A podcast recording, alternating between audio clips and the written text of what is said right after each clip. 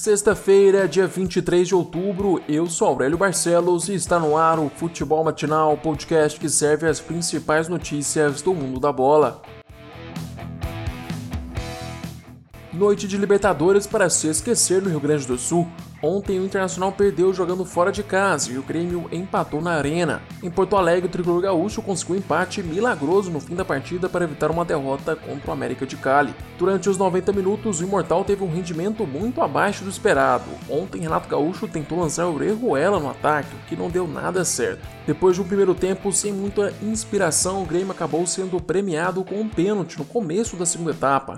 Robinho foi para a batida e acabou parando na defesa de Graterol. Com a bola na mão, o goleiro deu início ao contra-ataque que terminou no gol contra de Kahneman. O 1 a 0 só foi sair do placar aos 55 minutos do segundo tempo, com Diego Souza cobrando o pênalti. O empate deixa o Grêmio na liderança do grupo, já que o Internacional perdeu para a Universidade Católica. Jogando fora de casa, o Colorado levou uma virada aos 44 minutos do segundo tempo. O Inter começou o duelo com gol de D'Alessandro de pênalti, mas tomou a virada depois de Cuesta falhar duas vezes na defesa. No gol de empate, o zagueiro acabou desviando o chute de Zampedri, tirando o Marcelo Lomba da jogada. No último lance da partida, Cuesta perdeu a bola perto da grande área. Gaston cruzou para a área, Patrick cortou mal e Zampedri virou a partida com um golaço de bicicleta. A derrota deixa o Inter no pote do segundo colocado, com chance de pegar os times de melhor campanha na competição. O sorteio das oitavas de final acontece hoje ao meio-dia.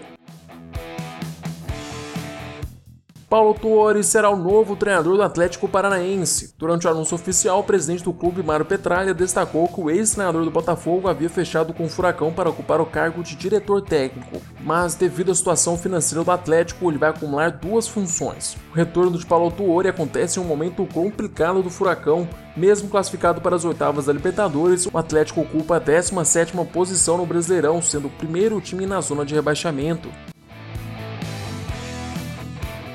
Pela Liga Europa, Benfica estreia com goleada para cima do Lech Poznan. Os comandados de Jorge Jesus fizeram 4 a 2 nos poloneses. O cara da partida foi Darwin Nunes. O uruguaio de 21 anos mostrou todo o seu talento ao marcar um hat-trick. Darwin foi o responsável por desempatar a partida duas vezes, fazendo o segundo gol do jogo depois de uma assistência de Gilberto e o terceiro depois de um belo passe de Everton Cebolinha. O uruguaio também marcou o quarto e último gol do Benfica no duelo de ontem. Também pela primeira rodada da Europa League, o Milan venceu o Celtic por 3 a 1 na Escócia. O Arsenal também começou a competição com uma vitória. Os Gunners bateram o Rapid Viena por 2 a 1 de virada.